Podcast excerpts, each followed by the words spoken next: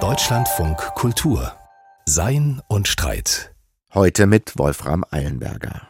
Und was, wenn er morgen leibhaftig zurückkehrte, unser Heiland, der Erlöser, Jesus Christus? Welchen Ort würde er für seine Rückkehr wohl wählen?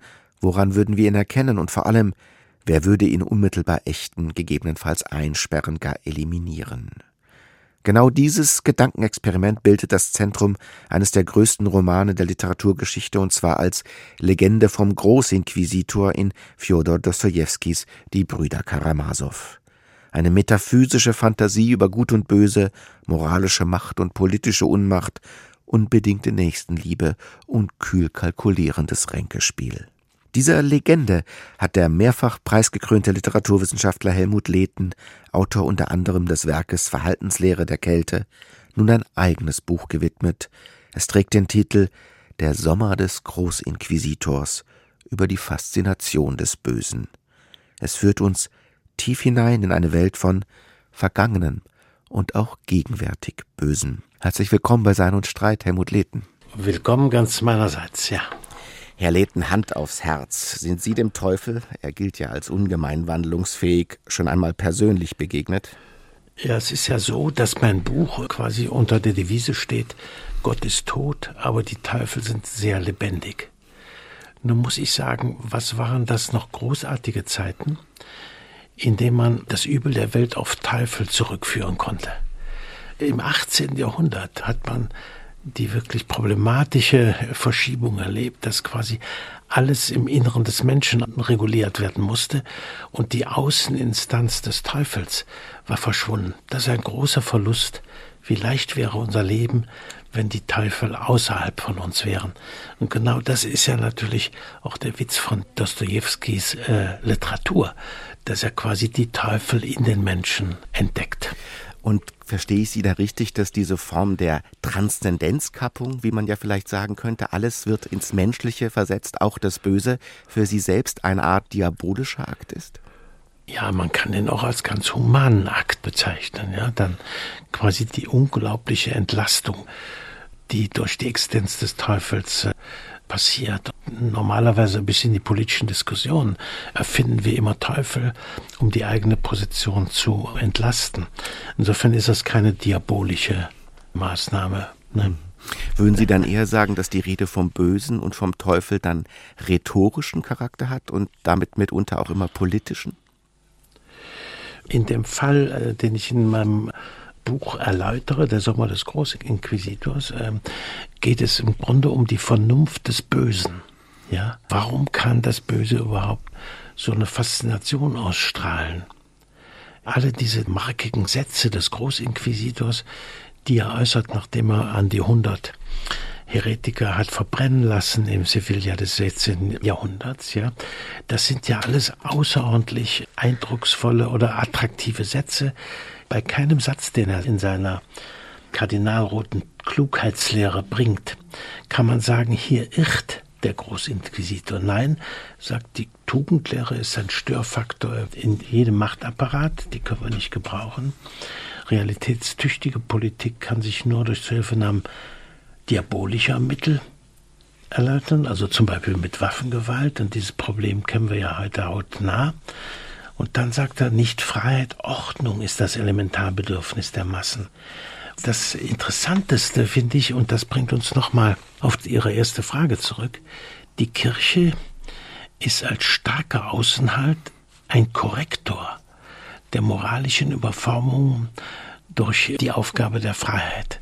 Das finde ich einen der stärksten Sätze, vielleicht auch deswegen, weil es direkt anschließt an Arnold Gehlens äh, Rede von der Hypermoral, mhm. ja, die nicht funktioniert. Also die Kirche ist als starker Außenhalt eine Korrektur der moralischen Überforderung des Menschen durch die Tugendlehre von Jesus.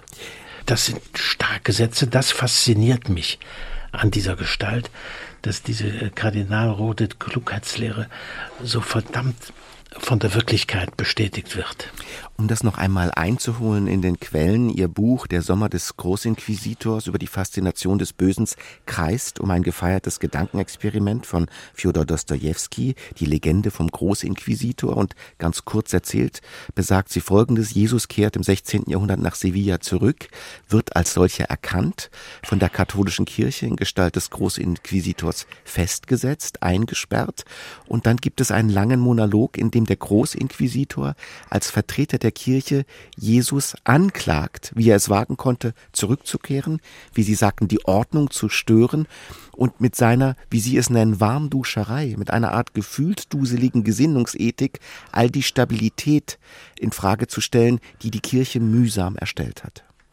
Genau, wunderbar. Besser hätte ich es nicht zusammenfassen können. Und für mich einer der wichtigsten Sätze von ihm ist, dass Humanismus erzeugt nur kraftlose Kreaturen, sagt er. Und vor allen Dingen Güte erzeugt auf die Dauer doch nur Müdigkeit. Ja, das finde ich beides ganz wichtige Sätze. Leider muss man sagen, dass das alles Sätze sind, die eine fürchterliche Aktualität in der Gegenwart gewonnen haben. Der Karl Schmidt, der sich ja auf den Großinquisitor als einem seiner politischen Idole beruft, macht es noch 1923, also sagt es noch genauer, er sagt, das Paradoxe des Humanismus ist, dass er sich nur durchsetzen kann, wenn er inhumane Mittel einsetzt. Also wieder das Diabolische einsetzt um das Humane zu stärken. Sie gehen ja in Ihrem Buch der Wirkungsgeschichte dieser Legende in einem der wichtigsten Romane überhaupt, nämlich den Brüdern Karamasos, insbesondere im 20. Jahrhundert nach und auch als Form der politischen Ideengeschichte. Und Sie nannten ja. es beispielsweise Karl Schmidt in den 20er Jahren, nimmt diese Figur des Großinquisitors auf und verspürt nicht nur eine Faszination, die Sie auch verspüren, wie Sie gerade sagten, sondern sagt auch gerade der, der Stabilität, Gutes und geordnete Verhältnisse will, der muss sich von dem allen frei machen, geradezu gewaltsam frei machen, was doch eigentlich der Kern einer ethischen Lehre im Sinne Jesu sein sollte. Genau. Was mich dann doch überrascht hat, mit welchem Hohn und Spott er von Dostoevsky redet, ja, der nicht den Mut habe, sich zu diesem Diabolischen zu bekennen, sondern behauptet, aus dem Großinquisitor spreche ja nur der Teufel. Hm. Also wenn er sagt, nur formenfeindliche Angsthasen wie Dostoevsky können darin den Sieg des Teufels erblicken. Nein, das ist es für Schmidt nicht. Es ist kein Sieg des Teufels, sondern es ist Gesetzmäßigkeit der Politik, diabolische Mittel einzusetzen. Verweist das nicht auf eine Differenz, die man sowohl bei Schmidt findet, die vielleicht aber auch schon in dieser Legende sehr aktuell angelegt ist, nämlich die zwischen Moral und Politik? Man könnte diese Legende ja auch so verstehen, dass gerade wer Politik macht, sich nicht allzu sehr oder vielleicht gar nicht von rein moralischen Antrieben leiten lassen sollte. Das ist ganz sicher. So, so wurde die Legende auch gelesen. Und das ist auch der Grund, warum Max Weber sich auf die Legende beruft wenn er 1919 vor dem Freistudentischen Bund in München angesichts der Revolution, in denen er doch nur einen blutigen Karneval sehen kann, quasi an den Großinquisitor richtete. Da macht er die berühmte Unterscheidung. Es gibt Gesinnungsethiker und es gibt Verantwortungsethiker. Mhm. Und damit liefert er 1919 Stichworte der Unterscheidung politischer Haltung die heute gerade im März und April hörte man unentwegt wieder die Rede vom Gesinnungsethiker in der Regierung und Verantwortungsethiker. Und die Verantwortungsethiker sind so einsichtsfähig, dass sie zögern. Also große Zögerer kennen wir ja auch, ja. Mhm. Die Verantwortungsethiker zögern, weil sie so einsichtsfähig sind, weil er weiß, dass er den einen Gott kränkt, den Gott des Krieges, und dem anderen dient und dennoch handeln muss. Und was ich so interessant im gegenwärtigen Augenblick finde, ist, dass man diese zwei Positionen überhaupt nicht mehr auseinanderhalten kann. Denn die Gesinnungsethiker, ja, beweisen sich plötzlich als äußerst bewandert in Waffensystemen und darin, ob man Haubitzen oder äh, Leopardpanzer einsetzen soll. Während die Verantwortungsethiker können uns nicht garantieren, was überhaupt die Folgen sind. Hm. Ich finde das eine Schrift von unglaublich analytischem Klarsicht, die uns ganz gut tut. Nur bei Max Weber ist es so, Entscheidung muss sein, wie er sagt. Aber was dann die Kette der Zufälle der Entscheidung ist, über die hat sowieso keiner Macht. Also das ist was sehr Merkwürdiges.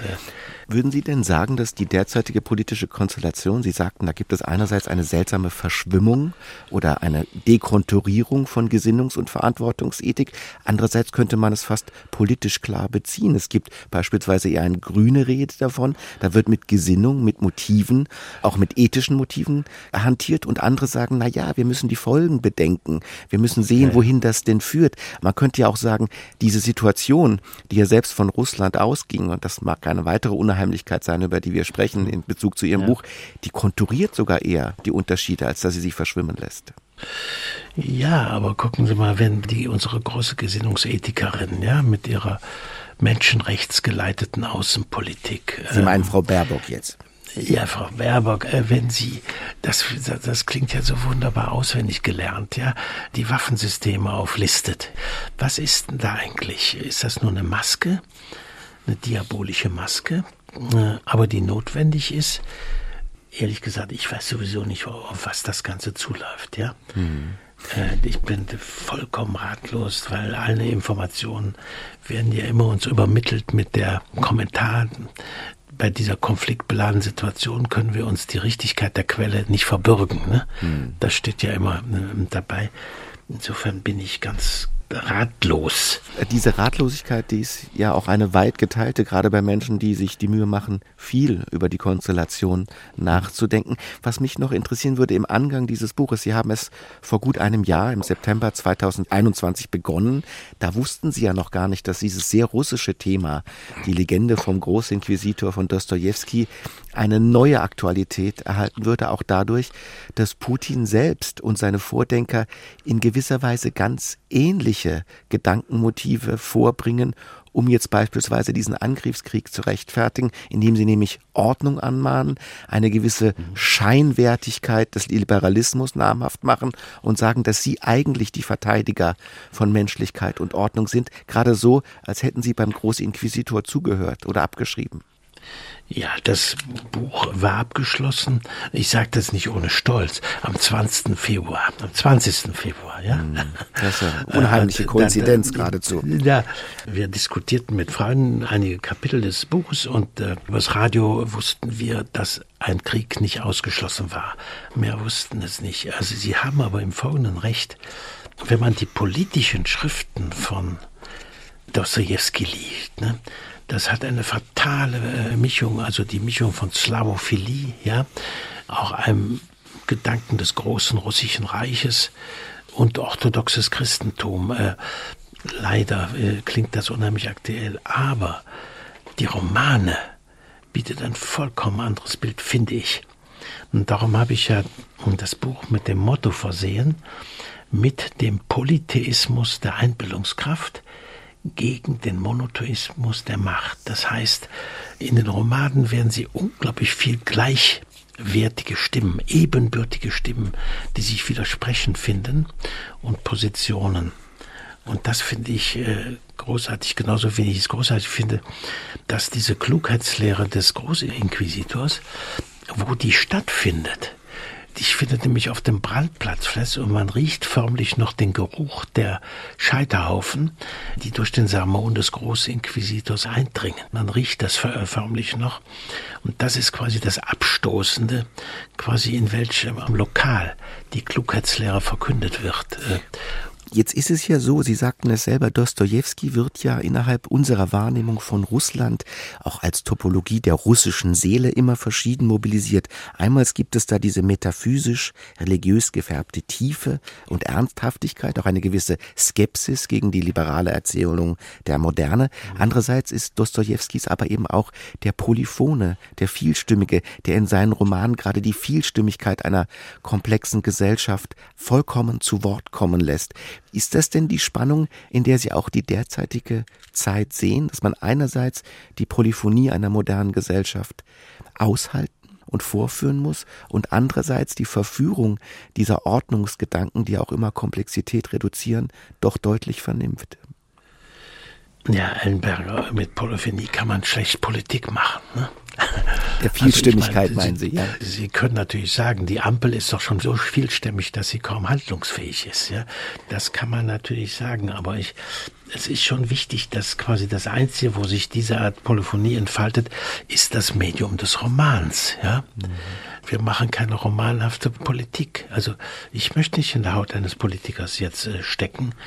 Denn in dem Augenblick, wo man sich entscheidet, ja, verstummt die Polyphonie. Das ist das Schlimme. Jetzt reden Sie ja selbst mit mir ein bisschen wie der große Inquisitor. Ich mache Ihnen einen Gutmenschenvorschlag, der liberale Tradition der Vielfalt in der Politik ja. mit ästhetischen ja. Mitteln namhaft machen will. Und Sie sagen, ja, mhm. das klingt ja alles sehr gut, aber die Wirklichkeit, junger Mann, die sieht ganz anders aus ähm, es gibt ja immer eine, sagen wir, eine Spannung zwischen einer jugendlichen Stimme, die an Ideale, an Vielfalt äh, und an ja. ethische Gesinnung glaubt, und eine eher abgeklärte, ältere Stimme, die vom Zynismus oft nicht leicht zu unterscheiden ist, die sagt, das klingt zwar ganz schön, aber mit Politik und mit realen Entscheidungen hat das, was du da glaubst, gar nichts zu tun. Das ist möglich, nur muss man sich nicht fürchten vor dem Urteil des Zynismus, finde ich.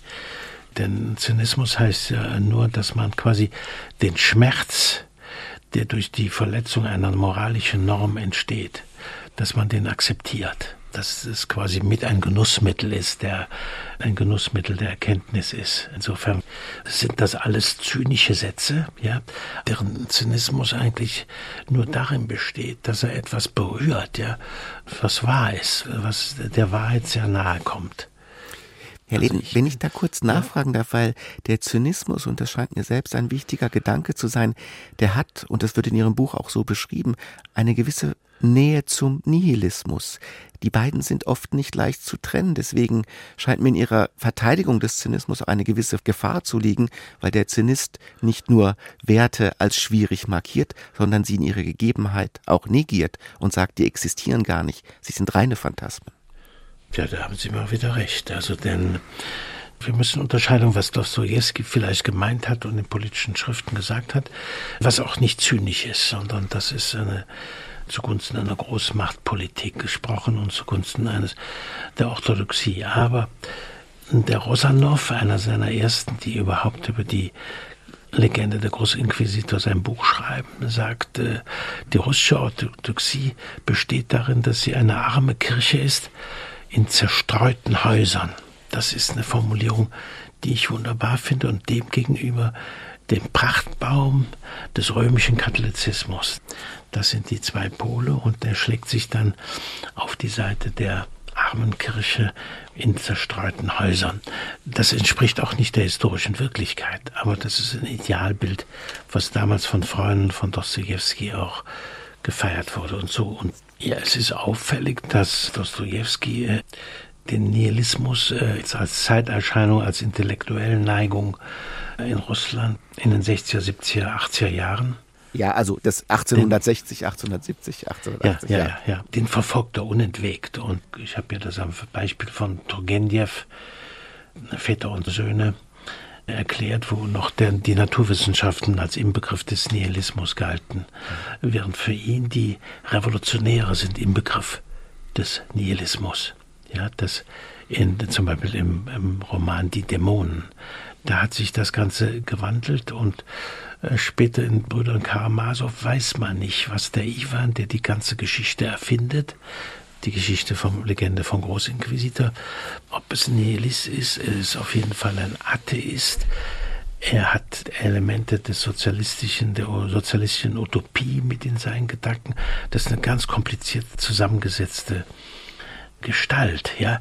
Aber ich würde behaupten, dass selbst der Nihilismus zu den Punkten gehört, die in die Polyphonie der Stimmen ein Recht hat, in der Polonie der Stimmen als gleichwertige Stimme in Erscheinung zu treten. Mhm. Ja, insofern zum Beispiel ist ja auch der Positivismus ist für ihn ein, eine Ausdrucksform des Nihilismus. Und nun ist aber ausgerechnet der schwindsüchtige junge Mann im Roman Der Idiot, ist der, dessen Stimme identisch ist mit der Haltung von Dostoevsky, was die Einschätzung des Gemäldes von Hans Holbein über den gemachteten Körper Christi nach der Kreuzabnahme betrifft. Ja. ja. Also da, da das auf plötzlich völlig auf der Position äh, dieses Impolits, obwohl der, wie er genau weiß, auch den er eigentlich zu den Nihilisten zählt. So mischt sich also der, also die Stimme des Nihilismus mit in das Konzert der Stimmen, die der Roman äh, uns vorführt. Herr Lehten, wir sprachen über den Großinquisitor bei Dostojewski, über Formen produktiver Desillusionierung, die vom Zynismus nicht ganz leicht zu unterscheiden sind. Und eines fällt ja auf, wenn ein reifer Realist mit einem jungen Idealisten spricht, da kommen auch temperierte Adjektive ins Spiel. Der Realist gilt als hart, als kalt, als kühl, und das ist durchaus lobend gemeint, während der junge Idealist oft als weich, warm und empathisch besonnen gilt. Was hat denn das mit dieser Wärmelehre und der politischen Diktion auf sich? Ich frage das Sie dann, das natürlich auch als Autor eines Buches, das Verhaltenslehren der Kälte heißt. Also im Grunde, man kommt natürlich überhaupt nicht weiter in der Analyse von Situationen, wenn man sie in so bipolar in kalt und warme Sphären einteilt. Dennoch ist es wahr, dass in jedem Fall die Trennung von der Wärmesphäre einer Gemeinschaft den Effekt der Kälte erzeugt. Ja? Also wer sich von der Wärmesphäre einer harmonischen Gemeinschaft trennt, gilt als kalt.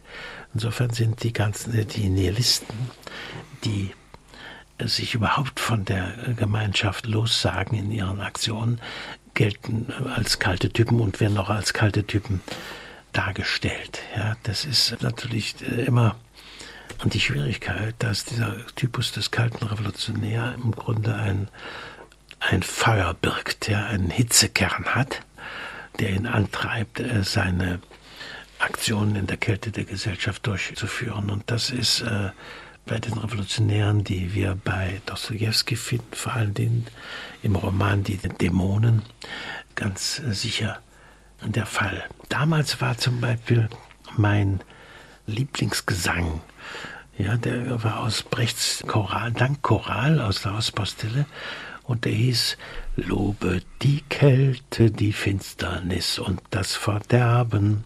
Schaut hinan, es kommet nicht auf euch an, und ihr könnt unbesorgt sterben. Das ist eigentlich ein nihilistisches Lied, ja. Da weht es einen selbst kalt an, Strobe. wenn man es hört, ja. Ja, ja. Äh, vor allen Dingen mit meiner großartigen Sängerstimme, ne. Aber ich bin davon losgekommen, also von dieser Eindimensionalität bin ich abgekommen. Und jetzt sehe ich, habe ich äh, Helmut Plessner, auf dem ich mich damals sehr berufen habe, mhm. auf das Buch äh, Grenzen der Gemeinschaft von 1924, lese ich jetzt erst anders, denn ich habe entdeckt, dass für Plessner die Wärmesphäre primäre Einbettungssphären, wie er sagt, ja, unverzichtbar ist. Das heißt, die Gemeinschaftssphäre ist für ihn unverzichtbar, aber der Mensch muss die Kraft haben zur Abstraktion, denn er ist gleichzeitig ein Rechtssubjekt in der Gesellschaftssphäre. Ja? Darf ich mal kurz versuchen, äh, das, das einzuholen, nur in der philosophischen Bewegung? Es ist so, dass wir unmittelbar und auch unhintergehbar auf einen Sozialzusammenhang verwiesen sind, aber dass diese Distanzierung, die auch immer ein Erkenntnisprozess ist, mit Funktionen und Haltungen der Kälte einhergehen muss. Einerseits aufgehoben sein in einem wärmenden Nest, andererseits ja. den Sprung in die Distanz wahren, der immer auch ein Sprung in die Kälte ist. Genau, genau so. Man muss in beiden Sphären leben können. Ja?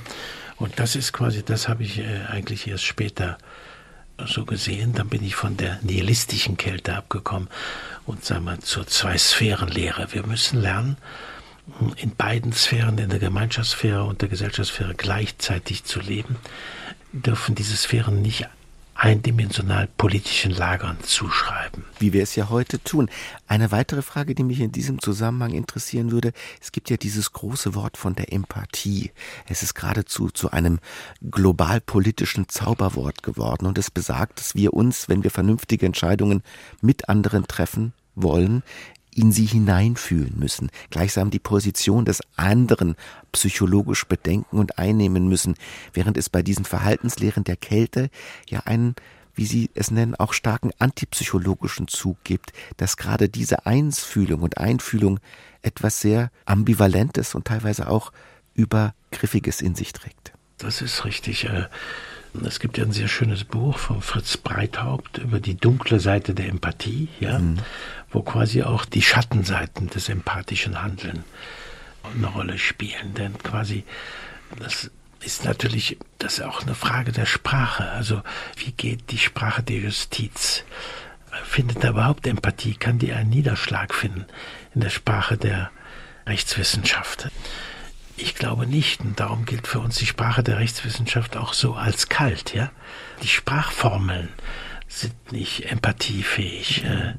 Und das sind ja auch Regeln, die jetzt nicht auf Individualgeschichten abgezielt sind, sondern die Person als eine rein existierende adressieren. Da will man nicht genau wissen, was so dahinter steht, sondern der Akt selbst nee. steht als zu beurteilendes im Vordergrund. Ja, das ist also, was meine Freunde mir natürlich immer übel nehmen, dass ich dem äh, Karl Schmidt irgendwas abgewinnen kann. Ja, also, denn ich glaube, in den 20er Jahren ist er wirklich ein Avantgardist, der versucht mit der, mit der Fackel des Begriffs in die Hintergründe des äh, Liberalismus zu leuchten. Und das finde ich nach wie vor eine äußerst attraktive Seite an ihm, bevor er dann zum Haustier, wie Niki sagt, zum Haustier eines NS-Dogmas äh, wird in 30er Jahren. Diese Fackel hinter die Annahmen und vielleicht auch Widersprüche eines Liberalismus zu legen, das hat ja bei Ihnen selber auch eine gewisse biografische Bewandtnis, kann man sagen, denn in den späten 60er Jahren waren Sie auch Teil einer aktivistischen Gruppe, einer kommunistisch motivierten Gruppe, die durchaus die Fackeln an den Liberalismus anlegen wollte und durchaus revolutionäre Tendenzen nicht nur unterstützte, sondern selbst ins Werk setzte. Vielleicht ausgehend davon meine Frage, ist diese Faszination am Bösen und an diesem Fackeligen für Sie auch eine biografische Aufarbeitung eigener Aktionen und vielleicht auch Fehler? Ja, wissen Sie, diese maoistischen Parteien, die haben ja nichts bewegt. Und ich gehe davon aus, dass ihre eigentliche Aufgabe war, die frei umherschwirrenden kriminellen Energien nach Zusammenbruch der Studentenbewegung in Kühlaggregaten wieder zu fassen. Also die ganzen kommunistischen maoistischen Parteien sind ja doch Kühlschränke, ja, in dem unglaublich viel Bewegungsenergie eingefroren wurde. Mhm, Sie haben doch wurde, nichts ja. bewirkt. Die haben doch nichts bewegt, gar nichts.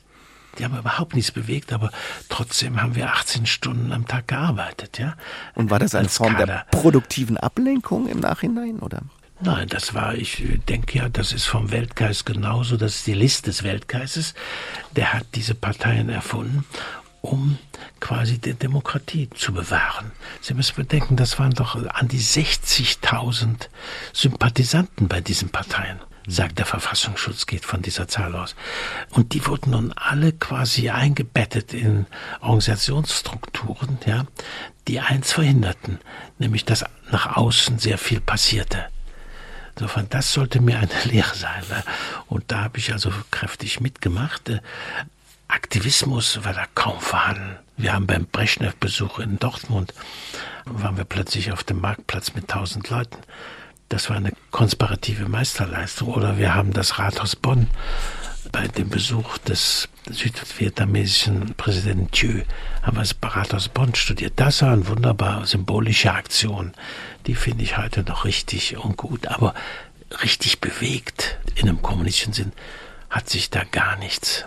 Das war eine Fesselung von Energien, die durchaus äh, zur Stabilisierung der Republik hilfreich waren. Hintergründig hilfreich waren. Jetzt gibt es ja derzeit, wenn Sie von Aktivismus und auch revolutionären oder systemverändernden Bestrebungen streben, auch die Diagnose, dass sich nichts bewegt oder nichts bewegt hat, zum Beispiel in Bezug auf die Klimabewegung. Da gibt es eine Bewegung Fridays for Future, die mit normalen Demonstrationsmitteln versucht hat, Bewusstsein zu schaffen und eine leicht radikalisierte Gruppe, die letzte Generation, die genau sagt, ihr habt damit nichts bewegt. Wir brauchen jetzt andere Aktionen, Aktionen, die vielleicht ein bisschen mehr sind als nur ziviler Widerstand, sondern sogar in Kauf nimmt, dass auch andere Menschen durch diese Aktionen geschädigt werden. Wie sehen Sie heute aus Ihrer Erfahrung auf diesen Aktivismus? Erstaunt und ich kann mir der, der ganzen Exotik dieses Aktivismus, dieses Eindrucks kann ich mich nicht erwehren. Ich meine, das sind ehrenwerte Motive, ja, die aber im Grunde genommen noch die Reinheit der Empörung strahlen lassen, die Reinheit der Empörung. Und ich glaube, diese Leute wissen schon genau, dass die Flamme der Reinheit der Empörung quasi nichts bewirbt, außer dass sie ihr Licht zurückwirft auf die ehrenwerten Motive derer, die es tun. Aber das klingt so abgeklärt, weil ich diese Geschichte läuft ohne mich ab. Ja, das ist, ich denke mehr über den Tod nach als über diese Art Aktivismus. Herr Litten, wenn Sie sagen, ähm, da wird eigentlich nur die positive eigene Gesinnung gespiegelt, ohne dass sich etwas tut, nun gibt es ja gerade innerhalb dieses Aktivismus ein klares Bewusstsein dafür, dass dem so sein könnte. Und deswegen gibt ja. es auch Radikalisierungen. Es gibt viele Menschen, die sagen, es sei nur noch eine Frage der Zeit, bis sich analog den 60er, 70er Jahren auch in dieser Hinsicht Terrorzellen und terroristische Aktivitäten bilden werden, ganz einfach, weil die Wirkung ausbleibt. Ja, das ist durchaus möglich. Im Roman Die Dämonen von Dostoevsky wird von einer martialischen Ästhetik gesprochen. Ja, und ich glaube, das ist eine Formel, die in dieses Phänomen ziemlich genau scheint. Auf der einen Seite quasi das kriegerisch-martialische, auf der anderen Seite aber, dass es quasi in einen Selbstreiz der Inszenierung vielleicht erlicht, diese ganze Geschichte, aber ich bin kein Hellseher. Natürlich kann daraus was entstehen. Oder irgendwie sagt einer, Turgenev, Väter und Söhne, sagt einer, vergessen Sie nicht, eine Kerze kann auch Moskau in Brand stecken. Hm, ne? Da weiß man nicht, wo die Flamme und die Fackel jeweils die Wirkung zeigt. Aber es ist ja auch deswegen interessant. Wir sprachen eingangs unseres Gespräches von einer Art Transzendenzkappung, von der Frage, ob das Böse in eine andere Sphäre verlegt wird oder ganz in uns liegt.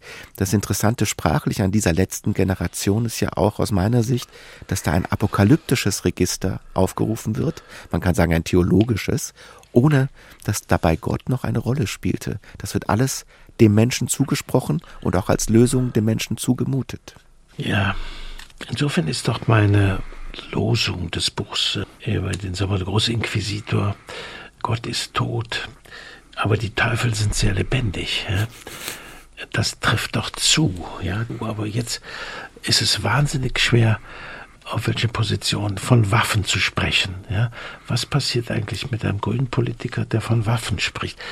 Es gab von Annalena Baerbock eine sehr schöne Bemerkung am Anfang des Krieges, wo sie sagte, wer hätte sich gedacht, dass wir je von Wehrhaftigkeit sprechen würden. Mhm. Ja? Und jetzt ist sie gezwungen, von Waffensystemen der Wehrhaftigkeit zu sprechen. Und ich weiß aber nicht, ob da eine mentale Bewegung, ob da wirklich was umbricht oder ob das ein Maskenspiel ist, das sich sehr schnell äh, ergibt. Das weiß ich nicht. Wenn Sie von der Kälte sprachen eingangs, dann kann man ja sagen, diese Kälte ist mehr als nur eine Metapher im Moment. Sie bedroht uns ganz konkret in Form des Energiemangels. Und es gibt ja nicht wenige, gerade in einer eher rechten Publizistik, die das insofern begrüßen, als sie sagen, das ist ein nützlicher Realitätsschock. Da werden gewisse Illusionen, die wir gepflegt haben, freigelegt. Das ist auch eine Chance, mit kaltem Blick auf die Realität, wie sie ist, zu blicken, dass also das, was gerade geschieht, ein Ereignis ist, das uns Masken herunterreißt, während Sie gerade, wenn ich Sie richtig verstanden habe, eher zweifeln, ob nicht nur neue Masken entstehen und festwachsen.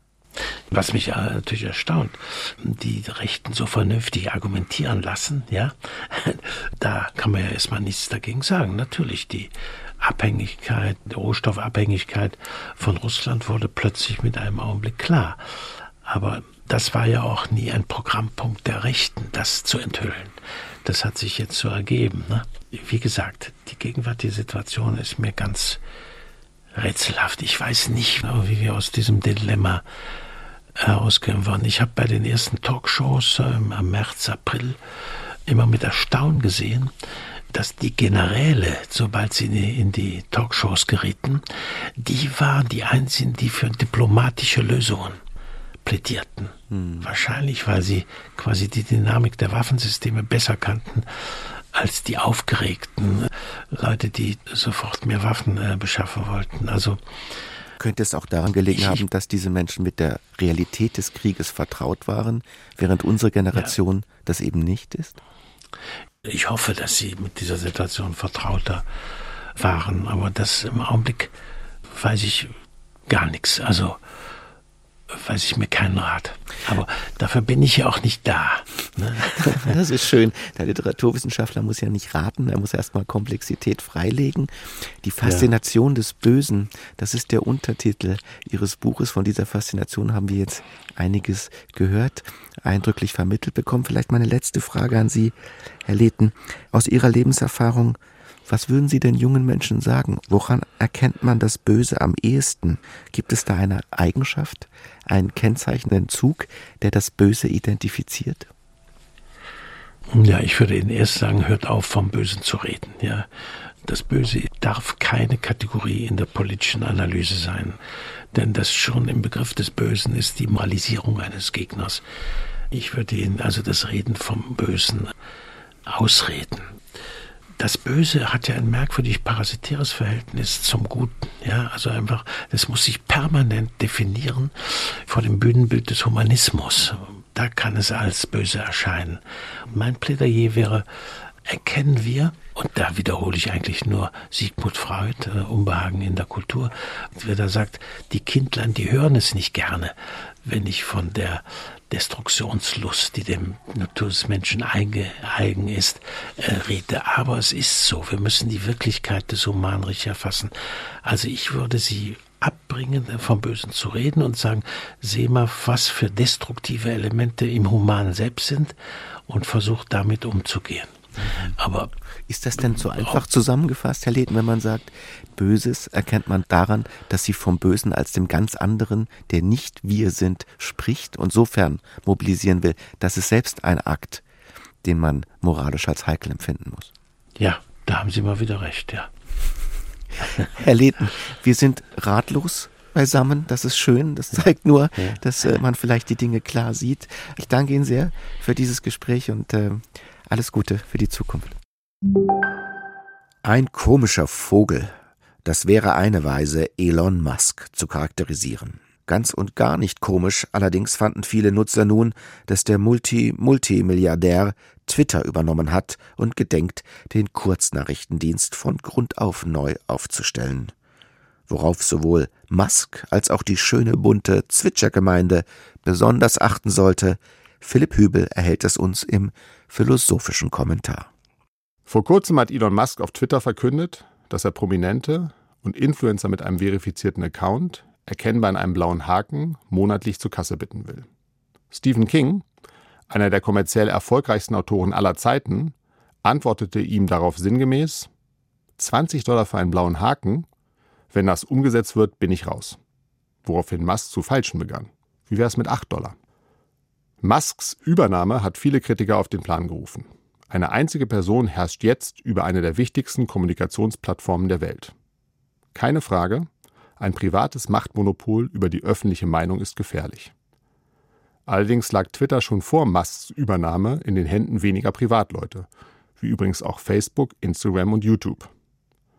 Ein zweites, tieferes Problem der sozialen Medien bekommt in der Debatte zu wenig Aufmerksamkeit. Twitter und andere Plattformen erschaffen keine basisdemokratische Öffentlichkeit mit einem freien Austausch von Ideen, wie ihn sich John Stuart Mill vorgestellt hat. Soziale Netze sind vielmehr ein Abbild des menschlichen Statusspiels, in dem es darum geht, sich durch Leistung, Besitz, Attraktivität oder Moral hervorzutun. Status ist ein universelles Bedürfnis, auf das wir viel Zeit und Energie verwenden. So ist auch der blaue Haken ein Prestigesignal, das nicht nur sagt, dieser Account ist echt, sondern natürlich zuallererst, dieser Account ist wichtig. Unternehmerisch ist es also folgerichtig, den Wert von sozialem Prestige zu Geld zu machen. Doch damit heizt Musk den Statuskampf noch weiter an, und der läuft nun gerade dem Ideal der demokratischen Öffentlichkeit zuwider. Sein Bezahlsystem düpiert nicht nur Prominente wie Stephen King, die sich bereits analoges Prestige durch Leistung erarbeitet haben, es zieht im Gegenzug auch Selbstdarsteller an, die sich einen digitalen Pseudostatus über Likes und Follower aufbauen indem sie viel Mühe und sogar Geld in ihr Reputationsmanagement investieren. Mehr noch, sobald es um Werte und Normen, also um moralische Fragen geht, verschrecken die aufgeheizten sozialen Medien all jene, die ausgewogen und fair über politische Themen diskutieren wollen.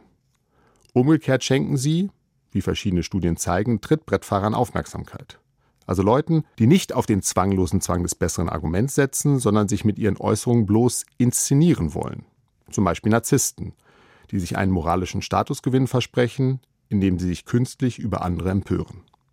Die sozialen Netze geben auch zu viel Macht in die Hände von Leuten mit einer sogenannten Opfermentalität, einem in der Forschung neu entdeckten Persönlichkeitstyp, der sich als Teil der moralischen Elite sieht, aber bei kleinster Kritik schnell eingeschnappt ist und rachsüchtig einen Shitstorm startet.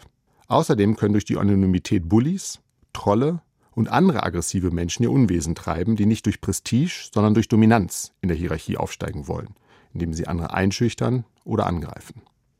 Wenn Musk also wirklich eine Plattform für den freien und gleichberechtigten Meinungsaustausch schaffen will, sollte er lieber Statusmerkmale wie den blauen Haken ganz abschaffen und stattdessen die Anmeldung bei Twitter verifizieren. Da müsste sich nämlich niemand mehr mit Bots herumschlagen, man könnte Accounts weiterhin unter einem Alias führen, gleichzeitig aber Hetze und andere Straftaten zügig zur Anzeige bringen. Twitter selbst müsste nicht mehr als übereifriger Zensor auftreten und Online-Diskussionen würden sich dem Zivilisationsstandard von analogen Unterhaltungen annähern. Mit ein bisschen Glück würde Musk dann neue Werbekunden hinzugewinnen, zum Beispiel die vielen nachdenklichen und moderaten Menschen, die im Laufe der Zeit aufgrund von Empörungserschöpfung aus Twitter ausgestiegen sind. Der Kommentar von Philipp Hübel. Wissenschaft nicht nur zugänglich zu vermitteln, sondern dabei auch sprachlich elegant, gar literarisch vorzugehen, eine Kunst für sich.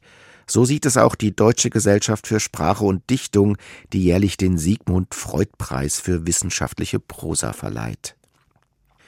Mit 20.000 Euro dotiert erhielt ihn nun die in Berlin lehrende Kulturwissenschaftlerin Iris Dermann. Sie arbeitet und publiziert insbesondere zu Bildtheorien und auch der Verbindung von Bildhaftem zu politischer Gewalt, jüngst etwa mit dem Buch Undienlichkeit, Gewaltgeschichte und politische Philosophie. Von Sein und Streit befragt, erklärt die Preisträgerin, worin für sie selbst die wesentliche Erkenntnis ihrer jüngeren Forschung liegt, nämlich darin, dass es eine Sklaverei auch nach der rechtlichen Abschaffung der Sklaverei gibt, dass die Welt, auch der globale Kapitalismus, weiterhin sozusagen geteilt ist in eine moderne westliche Welt, Konsum- und Dienstleistungsgesellschaft und dass die Rückseite dieser Dienstleistungsgesellschaft also mit Verfahren, Praktiken, Systemen der Versklavung operieren, die wir in Europa noch viel zu wenig ernst nehmen und wahrnehmen. Und ich würde denken, dass das, was für die Geschichte der Versklavung gilt, dass es wichtig wäre, sich auch Praktiken der Selbstbefreiung und des Entzugs vor dem Zugriff der Gewalt die ernst zu nehmen und genauer anzuschauen. Vielleicht sogar auch das große Wort der Freiheit nicht als Zustand, als verbrieftes Recht in erster Linie wahrzunehmen, sondern als etwas zu denken, das Menschen sich selber nehmen müssen. Und diese Selbstbefreiung kann sehr unterschiedliche Formen und Ereignisse annehmen. Und dazu gehören auch die zahlreichen Fluchtpraktiken von Menschen, die etwa aus dem Nahen Osten nach Europa gehen, die ja alle auch große Erfahrungen mit Demokratiebewegungen gemacht haben, die blutig niedergeschlagen worden sind.